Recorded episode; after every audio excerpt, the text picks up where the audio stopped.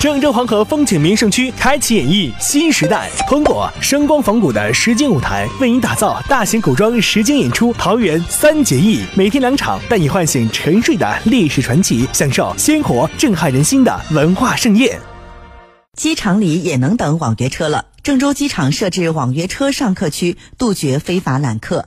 在郑州机场 T 二航站楼到达大厅与交通换乘中心三号连廊处，记者看到陆续有旅客从此前往网约车上客区排队等车。乘客张先生叫车的时候，那个司机给我打电话，现在专门弄了一个等那个网约车的地方，大概也就走了五分钟左右吧，挺方便的。再坐飞机有可能会更多的选择网约车。郑州机场负责出租车与网约车管理经理商瑞介绍，停车区咱们拿出的车位应该是有三百余个，这个整个的停车楼随着这个咱们的业务发展，功能保障达到一千五百辆。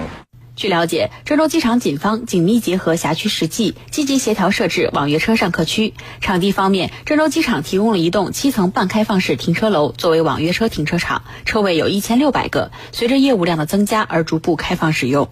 呃，目前这个滴滴啊，或者是首汽、曹操等一些较大的公司开始进驻，每天的这个接单量能达到将近两千辆这个水平。商瑞表示，旅客端在 GTC 综合交通中心设置了网约车专用上车点，沿途增加了人工和标识引导。网约车上客区的设置，为旅客带来更好的地面交通服务和体验，不再因找不到司机等待地点而争执，或者乘坐到一些证件不全的黑车。同时，打造更全面的配套，提供餐饮、休息等，让司机体面运营，才能为旅客更好的服务。汽车区域是一个立体的一个停车场，可以有效的识别这个正规车辆。下一步会上的洗车等一些这个配套服务。随着咱们这个新能源汽车的发展，下一步也会给这些汽车配备呃充电设施，更好的为旅客服务。